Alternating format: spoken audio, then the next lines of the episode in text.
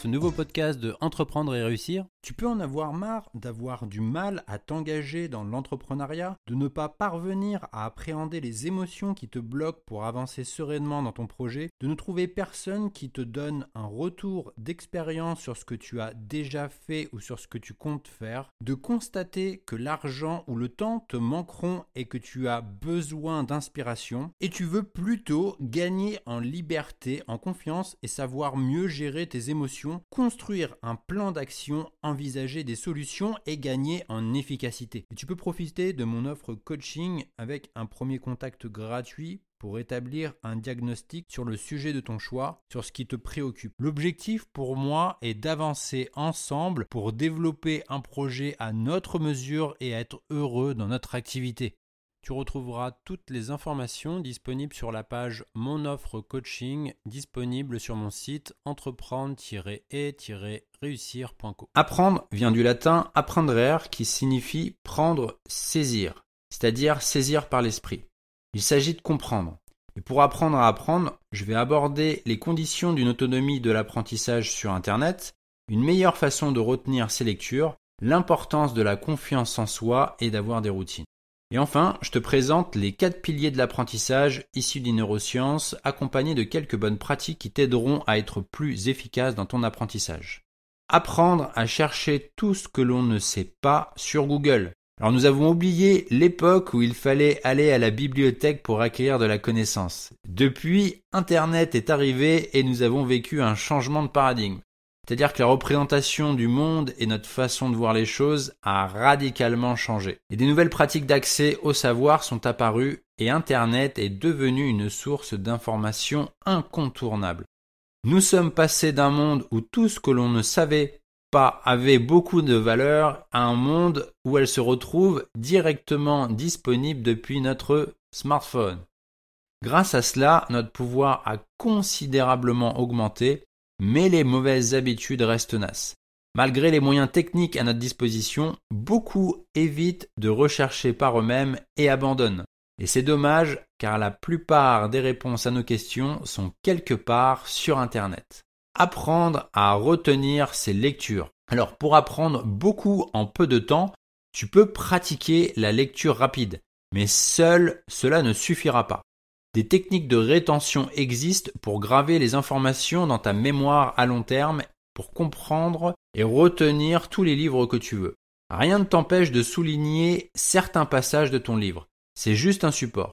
En écrivant ou en griffonnant dessus, tu ne fais pas simplement que lire, tu restes actif pendant la lecture et tu structures l'information pour la ranger.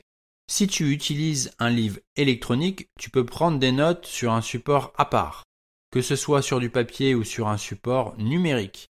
L'important est de résumer les idées principales que tu veux retenir définitivement. Et je te propose deux outils de prise de notes. Pour les notes sur papier, je te recommande les carnets Moleskine.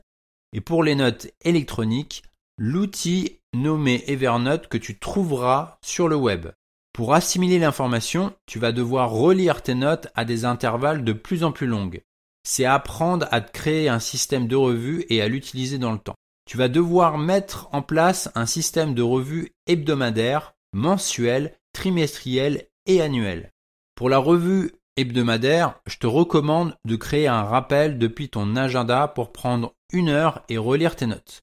Pour la revue mensuelle, prends une heure supplémentaire, un jour dans le mois, où tu vas relire l'intégralité de tes notes hebdomadaires. Pour la revue trimestrielle, elle est plus longue que la précédente à effectuer puisque tu vas relire toutes tes notes. Et pour la revue annuelle, tu vas te bloquer deux jours où tu relis l'intégralité de tes notes de l'année. Et grâce à cette technique d'apprentissage, tu vas lire et assimiler plusieurs dizaines de livres sur l'année. Tu ne laisseras plus s'échapper toutes ces informations pour la stocker dans ton cerveau et faire fonctionner ta mémoire à long terme. C'est aussi une technique efficace pour ne plus procrastiner, être confiant et serein sur l'avenir. Apprendre à avoir confiance en soi. Alors ça, c'est surmonter cette timidité. C'est indispensable pour progresser. Dans l'entrepreneuriat, tu es amené à prendre des décisions, faire face à l'inconnu et aux difficultés. C'est parfois être capable de prendre des risques et de sortir de sa zone de confort. Ton succès est conditionné par le degré de confiance en soi. Le risque est plus ou moins élevé en fonction du type d'entreprise que tu veux créer. Par exemple, un franchisé prendra moins de risques que celui qui veut créer un nouveau concept. Aussi, l'entrepreneur peu convaincu lui-même aura des difficultés à convaincre d'autres personnes. Des barrières qui peuvent être vaincues grâce à un accompagnement pour trouver ou retrouver cette confiance en soi. Apprendre à se motiver et trouver ses routines. Pour être discipliné, il faut d'abord être motivé. Sans motivation, il n'y a pas de discipline. Et cela nécessite de se définir des objectifs et de les décomposer en fonction de la complexité du problème à résoudre. De cette façon, tu vas découvrir une vision avec des étapes à franchir. Quand tu abordes un nouveau domaine, c'est comme rencontrer un mur. Tu auras beau vouloir le franchir de toutes tes forces, tu n'arriveras qu'à te faire mal.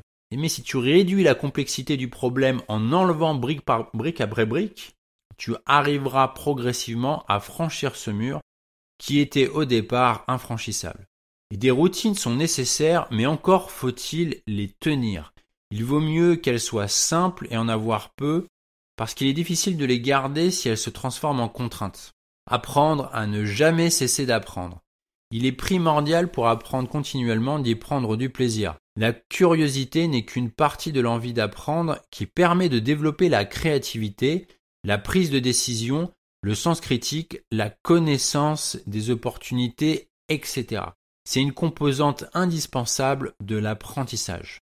Ne jamais cesser d'apprendre car la vie ne cesse jamais d'enseigner.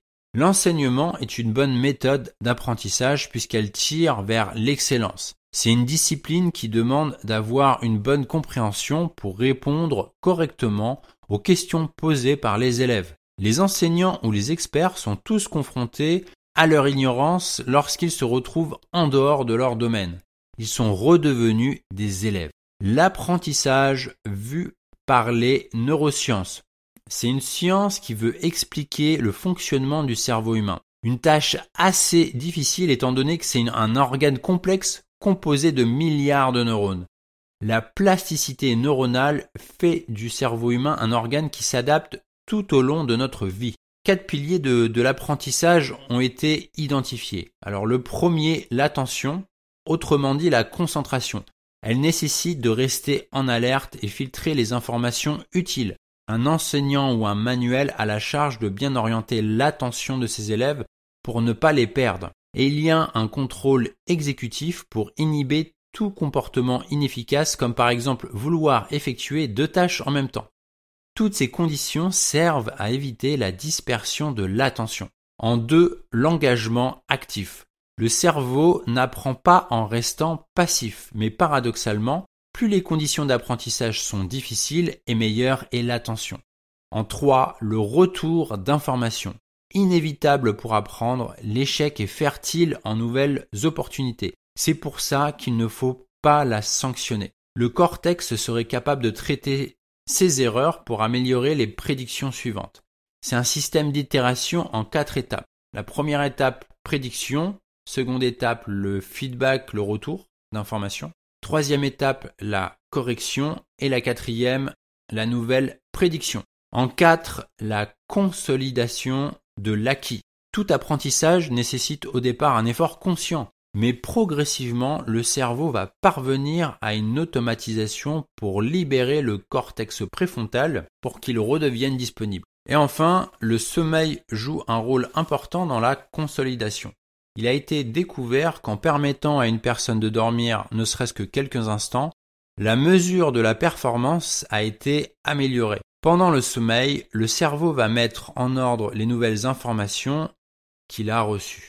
Quelques bonnes pratiques pour apprendre. Alors il y a la prise de notes, c'est une bonne base car il est toujours plus simple de mémoriser dans le temps avec des notes. Alors plutôt dans un carnet car les feuilles sont volantes et se perdent et dans les jours qui ont suivi la fin d'une formation, il est important de reprendre ces notes pour les classifier et les ordonner.